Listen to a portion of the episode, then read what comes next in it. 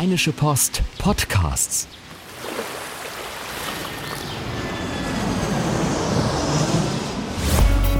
Gut Leben, der Podcast rund um Reisen, Gesundheit und alles, was unser Leben sonst noch besser macht.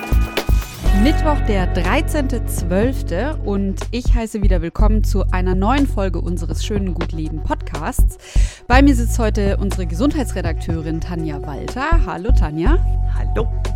Mein Name ist Susanne Hamann und heute habe ich Henning nicht dabei. Denn Henning ist äh, ausnahmsweise mal im verdienten Kurzurlaub und nachdem er neulich mit, mit ohne mich Kaffee trinken war, äh, darf ich heute mit ohne ihn, mit Tanja Walter, über einen spannenden Text von ihr sprechen. Sie hat geschrieben den Text, wenn Schwangere von Kliniken weggeschickt werden. Den verlinken wir natürlich auch ähm, wie immer unter unserem Podcast für jeden, der sich das Ganze nochmal durchlesen will.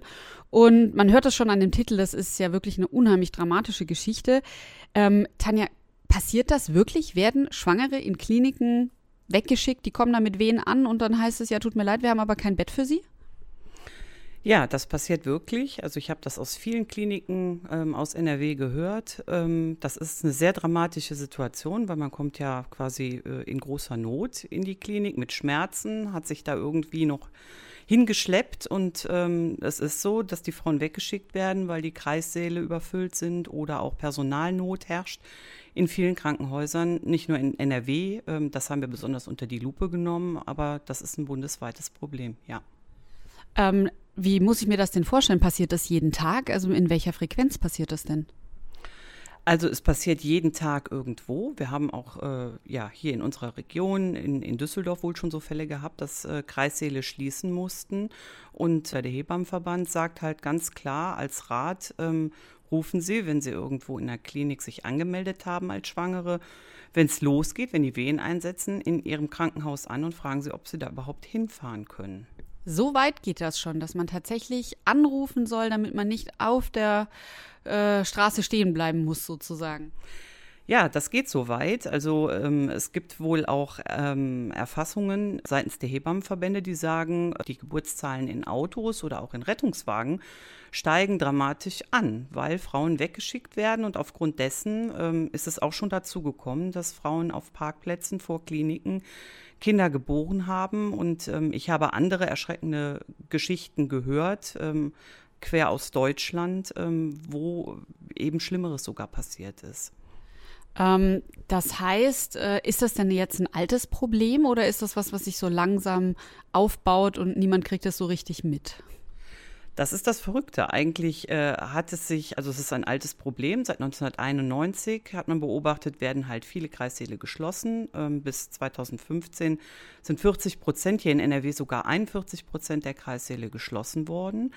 Und das Problem ist im Grunde immer größer geworden, aber man packt es nicht so richtig an. Und das liegt, glaube ich, daran, ähm, dass es äh, viele kleine Baustellen sind, äh, die dazu führen, dass das so ist. Also es ist zum Beispiel ein Fachkräftemangel, es gibt zu wenig Hebammen. Ähm, der Beruf ist halt total unterbezahlt. Das sind ja auch blöde Arbeitszeiten, das mag halt nicht jeder machen. Und ein Riesenproblem ist eben die Haftpflichtversicherung bei den Hebammen. Das haben wir in den letzten Jahren ja auch öfter gehört. Die äh, ist so hoch, dass die Hebammen das nicht zahlen können. Krankenhäuser schreiben schon Kopfprämien aus, um überhaupt noch an Hebammen zu kommen. Die Wirtschaftlichkeit in Krankenhäusern drängt total. Das ist halt auch ein Riesenproblem, was dazu führt. Also es gibt viele, viele Baustellen und ähm, ja, die Krankenkassen drängen halt darauf, äh, kleine Kliniken zu schließen und eben große Zentren zu bilden, wo Menschen eben auch mit anderen Dingen in chirurgischen Angelegenheiten und sowas behandelt werden. Wir, wir haben ja im Grunde immer mehr Fachschwerpunkte und das ist ein Problem gerade in ländlichen Bereichen. Da hat man dann halt äh, das Problem, dass man nicht mehr genug Geburten zusammenbekommt, äh, um wirtschaftlich zu sein. Dann werden die Geburtskliniken geschlossen. Muss man sich denn hier in NRW an bestimmten, wenn man an bestimmten Stellen wohnt, besonders Sorgen machen oder kann man das noch nicht so sagen?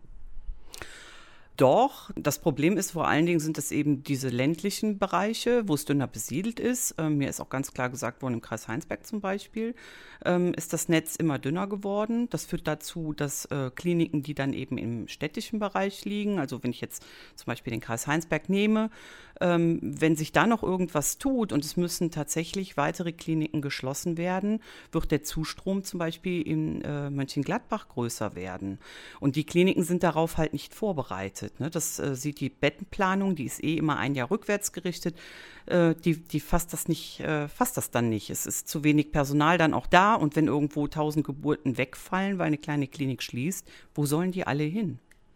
Du hast ja mit unheimlich vielen Leuten gesprochen für deine Geschichte. Was sind denn so Geschichten äh, und Fälle, die dir besonders in Erinnerung geblieben sind? Ja, viele haben halt sehr äh, ja, anonymisiert gesprochen, weil das ein sehr heikles Thema ist. Und es sind äh, in der Regel natürlich Hebammen, die erzählen, ähm, die Kliniken verlassen haben. Und ähm, also ich weiß von Fällen, ähm, wo auch tatsächlich Kinder gestorben sein sollen ähm, aufgrund dessen, äh, dass sie eben von Kliniken abgewiesen wurden, äh, mit einer Mehrlingsgeburt, eine Schwangere, ähm, die zwei Kinder verloren hat und das dritte schwerstbehindert ist zum Beispiel. Ich habe gehört von Kindern, die aufgrund von mangelnder Personalzahl in dem Kreissaal äh, schlecht betreut waren und äh, einen Atemstillstand erlitten haben und reanimiert werden mussten. Ähm, also das sind schon viele Geschichten, muss ich sagen, wo ich schlucken musste. Ja, es äh, ist natürlich extrem dramatisch. Ne? Das macht einen, also dass sowas in Deutschland überhaupt passieren kann, dass eine äh, Mutter in Wehen oder eine Schwangere in Wehen weggeschickt wird und dann das solche Auswirkungen hat, das kann man sich eigentlich gar nicht vorstellen. Und es vermittelt einem eigentlich den Eindruck, als müsste man zwingend äh, Frauen im Geburtsvorbereitungskurs auch äh, die Kenntnisse vermitteln, wie man eben ein Kind im Zweifelsfall alleine bekommt. Tatsächlich äh, gibt es so Anleitungen. Ich glaube, in den skandinavischen Ländern hat es mal ähm, Bemühungen gegeben, weil das Problem äh, in ähnlicher Form da auch existierte, äh, Anleitungen im, im Netz hochzuladen, was zu tun ist in solchen Fällen. Und ähm, das ist natürlich eine große Befürchtung, äh, die man auch für uns hier in Deutschland hat, dass wir irgendwann äh, mit Selfmade-Videos Kinder entbinden müssen. Das ist natürlich eine völlig verrückte Vorstellung. Also dann gucke ich mir auf YouTube äh, schnell, äh, wenn die Wehen losgehen, eine Anleitung an, was ich jetzt machen muss. Und dann zack, oder am besten der Ehemann noch und dann äh, geht's im Wohnzimmer los. Also das ist natürlich echt schon wie, wie bei Hollywood, äh, ich weiß es nicht, in Endzeitstimmungsfilmen so ungefähr, wenn dann blöderweise gerade noch die Schwangerschaft dazwischen kommt. Ähm, aber ich, so witzig es klingt, das ist eben alles andere als witzig. Du bist ja jetzt selber Mutter von drei Kindern. Wenn du jetzt heute schwanger wärst und du wärst in der Situation, nachdem du jetzt all das recherchiert hast, was würdest du denn anders machen als vorher oder ähm, wie würdest du damit umgehen? Ich bin, glaube ich, ein schlechtes Beispiel, weil ähm, ich habe meine Kinder zu Hause bekommen und auch mit Absicht. Ähm, nach dem, was ich gehört habe, muss ich sagen, aus meiner Perspektive ist es sicherlich eine Alternative, über die man nachdenken soll, ähm, ob ein Geburtshaus zum Beispiel äh, vorstellbar wäre. Ähm, da gibt es sehr wenige, das habe ich halt auch gefragt, ähm, aufgrund eben dieser Haftpflichtversicherungsproblematik. Aber ich würde in ein Geburtshaus gehen, weil man da eine 1 zu 1 Betreuung hat von Hebammen, die ist auch sichergestellt, ähm, würde aber darauf achten, es gibt ja auch Risikoschwangerschaften und da will man eben ja kein Risiko eingehen, dass man tatsächlich dann auch äh, irgendwo eine Kinderklinik oder ein Perinatalzentrum ähm, in der Nähe hat. Aber auch da gibt es eben Probleme, gerade bei den frühgeborenen Zentren, den Perinatalzentren. Ähm, die äh, haben ähnliche Probleme wie äh, die Kreissäle, also auch ein Personalnotstand. Ähm, da, auch da muss man sich vorher gut erkundigen. Oder Alternative, ähm, es gibt auch Krankenhäuser mit äh, Hebammen geführten Kreissälen, ähm, so nennt sich das. Da ist die Hebamme für die ganze Entbindung zuständig und auch da bietet man eine 1 zu 1 Betreuung an. Es gibt aber nicht so viel in NRW. Ich glaube, die nächste jetzt äh, in unserer Region wäre schon fast in Bonn. Ähm, gibt es eine Landkarte beim Hebammenverband NRW, äh, da kann man das finden. Ich frage mich ja, wie es so weit kommen kann, beziehungsweise wer wäre denn jetzt eigentlich zuständig, das Problem zu lösen? Denn wir lesen ja, die Geschichte mit den Hebammen ist ja jetzt wirklich nicht neu. Ne? Da schreien ja auch wirklich immer wieder Leute auf, dass ähm, die eben so hohe Versicherungen zahlen müssen. Ähm, aber die wenn Menschen werden ja nicht aufhören äh, zu gebären, auch wenn äh, in Deutschland die Geburtenzahlen zurückgehen. Aber das, das Problem wird ja nicht weggehen. Ja, das sind viele Stellschrauben, wo man eben, ähm, an denen man drehen muss. Ähm, es muss sicherlich was getan werden, um diese Haftpflichtproblematik äh, für die Hebammen äh, zu, weiter zu entschärfen und die vielleicht finanziell zu unterstützen. Dann gibt es sogenannte Sicherheitszuschläge, ähm, die, äh, dafür ist der gemeinsame Bundesausschuss äh, zuständig.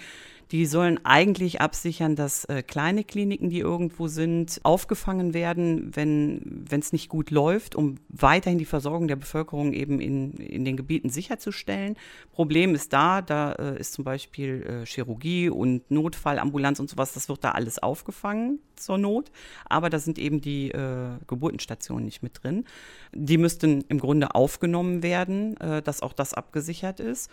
Die Deutsche Krankenhausgesellschaft will sich auch für die Sicherungszuschläge einsetzen und ähm, sagt halt, wir müssen auch viel daran tun, äh, dass äh, dieser Hebammenberuf wieder angesehen wird, weil Hebammen heute damit kein Geld mehr verdienen und ähm, die machen halt nur noch Vorsorge und Nachsorge. Die Geburten möchte keiner mehr machen. Ähm, und in den Kliniken müsste einiges passieren, ähm, dass eben neues Personal angestellt wird. Und in den Krankenkassen müsste einiges passieren, denn deren Ziel ist es ja nun mal, kleinere Kliniken zu schließen, ähm, um alles wirtschaftlicher zu betreiben. Also wir haben viele, viele Stellschrauben. Aber wäre dann da deiner Meinung nach der Gesetzgeber in der Pflicht oder wer müsste da ausrufen, dass sich was ändern muss? Ja, auch der Gesetzgeber, weil der bestimmt ja den Rahmen und der Rahmen ist eben im Moment sehr ungünstig. Ähm, da müsste natürlich auch was passieren. Es ist ja auch verrückt, dass ich habe in letzter Zeit häufiger Gespräche geführt und eine Freundin von mir zum Beispiel ist Hebamme in Kanada und ähm, die protestieren gerade, weil sie noch nicht genauso viel verdienen wie Kinderärzte. Die haben zwar auch eine sehr hohe Haftpflichtversicherung, ähm, haben aber steigen mit einem völlig anderen Grundgehalt ein und sind jetzt schon, ich glaube, bei 80 Prozent oder sowas, was Kinderärzte bekommen. Und umgedreht habe ich mich gerade mit einer Krankenschwester unterhalten, die aus Schweden kommt und die jetzt nach Norwegen geht oder nach Finnland, eins von beiden, weil sie sagt, da verdient sie 8000 Euro im Monat als Krankenschwester. Äh, und da frage ich mich doch, wie kann das denn sein? Also es ist doch völlig Wahnsinn, dass andere Länder offensichtlich diese Berufe so zu schätzen wissen ähm, und vernünftig zu entlohnen wissen und bei uns das so unfasslich schlecht läuft. Ja, ich kann das auch immer nicht glauben. Ich kann auch zum Beispiel nicht glauben, dass die Kinderärzte ja äh, zu den schlecht bezahltesten Ärzten zählen. Ne? Kinder, ähm, wenn wir die nicht mehr haben und die nicht gesund erhalten, dann gibt es auch irgendwann keine gesunden Erwachsenen mehr. Das ist tatsächlich eine Wertschätzungsfrage, glaube ich. In den sozialen Berufen haben wir das Problem ja hier in Deutschland. Das ist auch pflegende Berufe. Wir brauchen sie alle. Wenn die weg wären, das mag man sich gar nicht ausmalen aber sie sind einfach so verdammt schlecht bezahlt. Jetzt hast du ja vorhin gesagt, du hast tatsächlich drei Hausgeburten gemacht. Da muss ich jetzt dich doch nochmal fragen, ist es nicht völlig abenteuerlich oder, also das ist ja was, was eigentlich immer noch sehr wenig Frauen machen. Ähm, ja, das ähm, finden viele abenteuerlich, aber ich fand das die beste Lösung, weil man äh, ja im gewohnten Umfeld ist und ähm, Geburt hat für mich nichts mit Krankenhaus zu tun. Ich weiß, dass viele die Absicherung für sich brauchen. Ich hätte das auch sicher nicht gemacht, wenn ich irgendwie risikoschwanger gewesen wäre. Da war alles, soweit man das im Vorfeld sagen kann, ist alles total glatt gelaufen, schon die ganze Schwangerschaft über. Und ähm, dann äh, ja, war das für, für mich halt so der richtige Entschluss, äh, das so zu machen. Das ist einfach eine sehr behütete Atmosphäre. Ich hatte eine Hebamme, die da sehr erfahren ist, die viele Hausgeburten macht. Wir haben das vorher genau abgesprochen. Ähm, ich muss dazu sagen, ähm, man kämpft dann schon gegen einige Widerstände an, weil äh, in der Regel die Gynäkologen davon nicht begeistert sind und die können auch immer sehr viele Geschichten erzählen, ähm, wo es schiefgelaufen ist oder eine Geburt abgebrochen werden musste zu Hause und dann im Krankenhaus fortgeführt werden musste. Das mag alles passieren, möglicherweise, aber es gibt ja äh, auch durchaus Länder wie unser Nachbarland, die Niederlande, ähm, wo das durchaus üblich ist, äh, Schwangerschaft nicht als Krankheit zu sehen. Wir haben halt hier in Deutschland leider die Tendenz, dass viel äh, eingegriffen wird in Geburt. Ne? Das hat unter anderem auch mit der Problematik zu tun, über die ich geschrieben habe. Es äh, werden viele ähm, geburtsfördernde Eingriffe vorgenommen, also PDAs gesetzt oder äh, Kaiserschnitte, Saugglocke, was weiß ich, volles Programm, weil die Kliniken aus Wirtschaftlichkeitsgründen jede Geburt innerhalb von sieben Stunden über die Bühne haben müssen.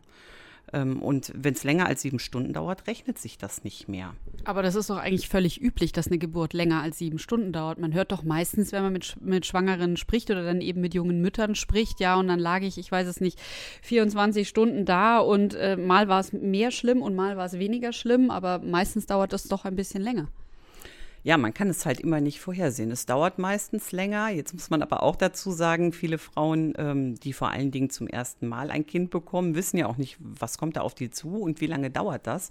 Und die merken dann Wehen und das tut ja weh, es sind ja Wehen und fahren dann ganz schnell ins Krankenhaus und dann dauert es oft noch ganz viele Stunden, bis es überhaupt so weit ist, dass der Muttermund auf ist und dass die Geburt dann im Grunde losgehen kann. Ähm, so kommt das zustande, dass halt Frauen davon berichten, dass sie über 24 Stunden Wehen hatten. Ähm, eigentlich der Geburtsvorgang dauert natürlich in der Regel nicht so lange, aber ähm, man braucht ja auch das Sicherheitsgefühl. Ne? Niemand möchte dann in Schmerzen alleine sein und nicht wissen, was auf ihn zukommt und man fühlt sich dann einfach, glaube ich, sicherer, wenn jemand dabei ist, der das schon mal erlebt hat.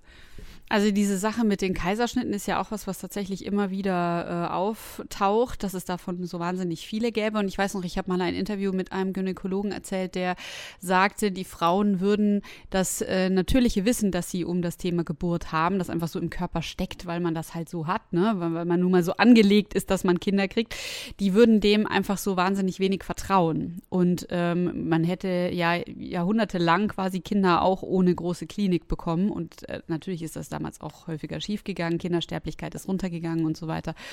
Aber dass es eigentlich in den meisten Fällen gar nicht nötig wäre. Ja, das äh, glaube ich auch. Ich meine, ich bin ja selber äh, zu Hause dann auch mit meinem Körper und der Hebamme und meinem Mann alleine gewesen. Das glaube ich auch. In vielen Dingen, auch in, in Krankheiten, ähm, haben wir viel das Gefühl für uns selber verloren. Das glaube ich ganz sicher. Und dann müssten eben eigentlich die Ärzte da auch mehr einschreiten und zwar nicht äh, medizinisch im Sinne von eine Technik anzuwenden, sondern äh, Wissen zu vermitteln. Ne? Ja, das glaube ich auch. Und die, die Bewegung gibt es ja Gott sei Dank auch. Also auch wenn grundsätzlich die äh, Kaiserschnittraten und sowas steigen, gibt es ja durchaus Kliniken, die sich das äh, zum Programm gemacht haben. Auch Frauen wieder in ihrer äh, Schwangerschaft und in ihrer Geburt auf einem natürlichen Weg zu begleiten und äh, dem auch Zeit einzuräumen. Aber das, das drängendste Problem ist, glaube ich, immer die Wirtschaftlichkeit. Wenn es nicht schnell genug geht, dann muss man irgendwie daran. Und äh, das sehen wir auch in Schwangerschaften. Ähm, es gibt diese errechneten Geburtstermine, aber kein Kind hält sich dran viele Schwangere übertragen und irgendwann steigt sicherlich dann auch das Risiko wieder, dass man eingreifen muss, aber man hat schon auch die Tendenz, das vorschnell zu tun. Und auch da fehlt so das äh, gesunde Verhältnis, glaube ich, das Gefühl für den eigenen Körper, dass das so noch okay ist. Denn oft kann man ja auch den Zeugungstermin gar nicht rückblickend so genau bestimmen. Also da gibt es ja ganz viele Variablen, die bei diesen Daten und so weiter eine Rolle spielen. Aber das, ja, das, da fangen wir dann quasi wieder von vorne an, weil das genau auch eine der Ursachen ist, warum die Kreissäle dann unter Umständen voll sind, weil die Kinder eben nicht am 13.12. Äh, dann auf die Welt kommen, auch wenn der Termin errechnet ist, sondern vielleicht zwei Tage vorher oder drei Tage später und dann ist der Kreissaal einfach voll. Ja, das äh, ist so, genau. Man kann sich vorher zu seinem errechneten Geburtstermin anmelden, aber ob es dann wirklich der Geburtstermin wird, ähm, das weiß man nie. Und wenn dann vielleicht auch Hebammen krank sind oder in Urlaub sind, das kommt ja auch noch dazu, kann das dann zu Engpässen führen, ähm, die dazu führen, ja, dass Kreissäle geschlossen werden müssen. Oder ja, sich auch in, bei, bei den Rettungsdiensten abmelden, also dass Rettungsdienste Krankenhäuser gar nicht mehr anfahren dürfen. Das finde ich zum Beispiel vollkommen verrückt, dass dann Rettungsdienste Krankenhäuser nicht mehr anfahren dürfen. Also das, äh, wo, wo gibt es denn sowas? Ja, äh, in NRW. genau, genau. Ja, in NRW, genau. Mm, leider, ja. Aber dann frage ich mich, äh, also wenn man jetzt zum Beispiel Familie oder sehr enge Freunde hat, die in einem anderen Bundesland leben und man würde sich jetzt den Aufwand machen und gucken, wo es vielleicht eine bessere Situation ist, ähm, würde es tatsächlich Sinn machen zu sagen, okay, dann verbringe ich den letzten Monat eben bei denen und gucke, dass ich da in ein Krankenhaus komme?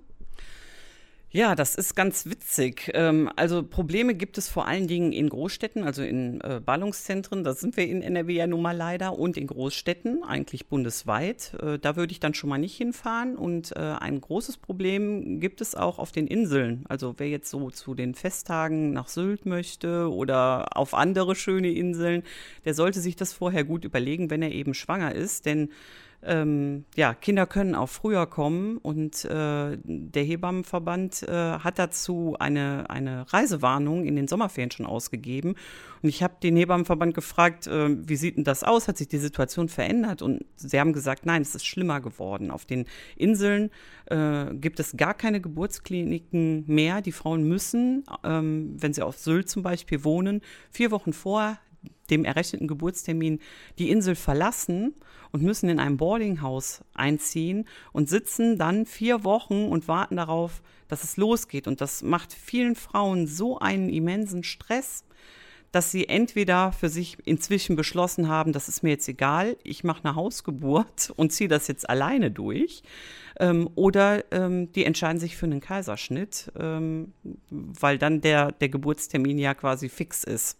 Das ist ja krass. Das ist natürlich eine völlig unglaubliche Situation. Da ist man ja wirklich wieder im Mittelalter. Also wenn man quasi nur noch die Wahl hat, ich erzwinge jetzt die Geburt ähm, oder ich hoffe einfach Augen zu und durch, dass das irgendwie hier gut geht. Also da, das, das hat ja mit, äh, mit heutzutage, mit der modernen Welt überhaupt nichts mehr zu tun. Ja, mich hat das auch total in Erstaunen versetzt. Also gerade ähm, ja auch äh, in, in Großstädten oder eben auf so Inseln, die ja auch Tourismusmagnet sind, ähm, wo man ja auch gerne hinfährt und an viele schöne Seiten denkt, äh, da so einen Notstand äh, zu erleben, das mag man sich gar nicht ausmalen. Man würde ja auch denken, wahrscheinlich, ja, da kann ich mit dem Auto hinfahren, da kommt man eben leicht hin, ist gerade für eine hochschwangere Frau vielleicht was Gutes, weil die Luft ist gut, ein bisschen aufs Meer gucken und so und dann steht man auf einmal unter Umständen vor der völligen Katastrophe. Da kann Silvester zum Horrortrip werden. Also ja, wirklich, dass man dann nachher im Hubschrauber sitzt und äh, wegfliegen muss. Also ich glaube, grundsätzlich das Bundesland zu we wechseln ist äh, nicht die Lösung. Da kann man genauso dumm dastehen. Das heißt einfach, ähm, im Grunde genommen, umso mehr es auf die Geburt zugeht, umso mehr muss man eigentlich organisieren und telefonieren. Macht es denn Sinn, da schon im Vorhinein anzurufen nochmal? Also weiß ich nicht, nicht erst, wenn es losgeht, sondern zwei Wochen vorher, eine Woche vorher. Kann man noch irgendwas anderes machen? Nee, man kann eigentlich nur abwarten und Tee trinken, denn ähm, niemand weiß vorher, wie viele Hebammen krank sind oder äh, welche Unabwägbarkeiten da eintreten, dass eben ein Kreissaal geschlossen wird. Das sind oft sehr verzweifelte Aktionen, also das haben mir Hebammen auch geschildert, die fertig mit den Nerven waren und ähm, im Grunde bis zum Schluss versucht haben, diese Kreissäle aufzuhalten, zum Teil fünf Schwangere gleichzeitig betreuen, also im Grunde katastrophal. Der optimale Fall ist eine Hebamme, eine Frau. Und die Hebammen sagen, okay, zwei Geburten, wenn die Zeit versetzt verlaufen, kann man auch guten Gewissens betreuen. Aber dann hört es halt irgendwann auf. Also vorher anrufen, äh, unmittelbar vorher anrufen. Was anderes äh, oder eine Alternative wählen. Eine und eine Beruhigungstablette für den Ehemann mitnehmen, der ansonsten wahrscheinlich wutentbrannt vor dem Kreissaal steht und die völlige Randale macht. Also das habe ich auch gefragt, weil ich mir das gut vorstellen konnte, dass Ehemänner, wenn sie sehen, ihre Frauen haben Schmerzen und denen kann ja nicht geholfen werden, völlig ausflippen. Aber äh, das ist mir, da war ich ganz überrascht, nicht geschildert worden. Und ähm, die Erklärung dazu war, äh, dass die, die Paare, die dann da abgewiesen werden, so unter Schock stehen, weil man das einfach nicht für möglich hält, dass jemand in Not irgendwo aufläuft und ihm nicht geholfen werden kann. Also allenfalls wird eben überprüft, wie weit ist die Geburt vorangeschritten, ähm, um dann zu entscheiden, okay, die können wir nicht mehr schicken. Ähm, da ist einfach das Kind schon so weit äh, im Geburtsvorgang, ähm, dass das nicht mehr zu packen ist. Aber äh, ja, die Männer äh, und auch die Frauen sind so schockiert, äh, dass sie quasi handlungsunfähig sind. Man kann sich das ja kaum vorstellen. Ich meine, jetzt sagst du, äh, wenn das schon so weit fortgeschritten ist, würde ja zum einen heißen, man müsste die Kliniken wirklich erpressen und quasi auf dem, auf dem letzten möglichen Millimeter äh, da auf der Matte stehen. Und das andere ist, man kann sich kaum vorstellen, dass wenn dann der Geburtsvorgang wirklich schon eingetreten ist, dass da heutzutage Kliniken wirklich Patientinnen noch wegschicken. Ja, da gibt es auch sehr unterschiedliche Aussagen zu. Die Kliniken sagen natürlich, dass sie das nicht tun. Ähm, aber ich weiß aus verschiedenen Quellen, dass es eben wohl doch so ist. Also, dass nicht mal in allen Krankenhäusern geguckt wird, wie weit der Geburtsvorgang fortgeschritten ist, sondern die Frauen da ankommen und man ja nicht wissend die einfach weiterschickt. Und im schlimmsten Fall, also so ein Fall in Köln, ist eine Frau äh, dreimal abgewiesen worden dreimal, während sie in den Wehen war? Ja. Das ist ja unglaublich. Ja, das ist äh, eine, eine Situation, die man sich nicht vorstellen möchte. Und ähm, die Folgen sind eben auch dann langanhaltend. Es ist ja nicht nur damit getan, dass man in dem Moment alleine steht, sondern ähm, das äh, nimmt man psychisch ja auch mit. Ähm. Ja, und das Kind ja auch. Also das hat ja auch, äh, man weiß ja, dass während des Geburtsvorgangs wird das Kind ja auch nochmal jede Menge mit, äh, mit jede Menge Hormonen geflutet und so. Und da wird ja wahrscheinlich dann auch entsprechend viel Stress äh, oder erhöhter Stress nochmal drauf sein. Geburt ist ja immer Stress für Mutter und Kind, soll es ja auch äh, sein, damit das Immunsystem so einen Kick kriegt und so. Aber wenn dann nochmal so Angstzustände dazu kommen. Ja, ich, äh, das ist sicherlich ganz problematisch, äh, unter Stress äh, die Geburt dann ja reibungslos auch noch äh, durchlaufen zu lassen. Aber da müsste man doch auch klagen können. Ist dir sowas untergekommen? Also, wenn ich mir jetzt vorstelle, mir würde das passieren, da würde ich aber mal als allererstes mit dem Anwalt am nächsten Tag auf der Matte stehen oder sobald es geht naja, solange die Frauen irgendwo anders unterkommen und da entbinden können, ähm, juckt es ja keinen. Dann ist es im Grunde ja gut gelaufen. Klagen kann man, denke ich, auf jeden Fall da, ähm, wo jemand zu Schaden kam. Aber dann ja, kann man den Schaden nicht mehr abwenden, nicht mehr zurückdrehen, wo Kinder hm, behindert sind oder ähm, sterben müssen, ähm, da ist es dann einfach zu spät. Aber das legen eben äh, Verbände wie zum Beispiel die Elternorganisation Motherhood, legen das äh, Eltern dann auch nahe, sich da Rechtsbeistand zu holen und den Weg zu gehen. Ja, weil ich auch denke, es ist ja auch wichtig für andere Eltern, die danach eben noch kommen. Und wenn man nicht klagt, also vorausgesetzt natürlich, es gibt die Rechtsgrundlage dafür, aber wenn man nicht klagt, dann wird es eben auch nicht publik. Außer es gibt jemanden, der so akribisch nachfragt wie jetzt du. Aber ähm, das ist ja die einzige Möglichkeit, auch andere darauf aufmerksam zu machen. Es ist ein Riesenproblem bei dem Thema, dass man, wenn man schwanger ist äh, und das Kind ist da, ist man halt nicht mehr schwanger. Und damit ähm, verblasst das Problem für viele. Die haben ihre persönlich abschreckende Erfahrung gemacht, möchten das nie mehr erleben, ähm, aber machen sich dann eben auch nicht mehr stark. Das ist das Problem, was mir eben Motherhood zum Beispiel geschildert hat, dann Leute zu finden, die dann über einen längeren Zeitraum wirklich versuchen, die Sache weiter mit voranzubringen. Ja, das kann ich mir sehr gut vorstellen, dass man dann eben lieber nach vorne gucken möchte und nicht mehr nach hinten, weil das so traumatisierend war. Ne? Ja. Okay, ja, ein echt äh, schwieriges Thema, das uns sicherlich noch eine ganze Weile begleiten wird und äh, dass wir auch immer wieder, ähm, über das wir auch immer wieder berichten werden. Ähm, wenn ihr solche Fälle kennt, ähm, einen dramatischen Fall vielleicht erlebt habt, euch aufregt oder ähm, selbst im Krankenhaus arbeitet und findet, das ist alles ganz anders oder man müsste mal über was berichten, dann schreibt uns gerne. Zum einen auf, ähm, hinterlasst uns einen Kommentar auf unserer Facebook-Seite oder schreibt uns eine E-Mail an gutleben.rheinische-post.de www.ftf.de. Wir behandeln auch alle Kommentare gerne anonym und sprechen dann in dieser Form darüber in unserem nächsten Podcast. Und äh, natürlich immer wieder gerne abonniert uns und empfehlt uns und wir freuen uns auch ansonsten über alle Anregungen. Das war's von mir für heute. Nächste Woche wieder mit Henning und ich sage Tschüss. Danke, Tanja. Bye, bye. Keine Lust, auf die nächste Episode zu warten? Frische Themen gibt es rund um die Uhr auf rp-online.de.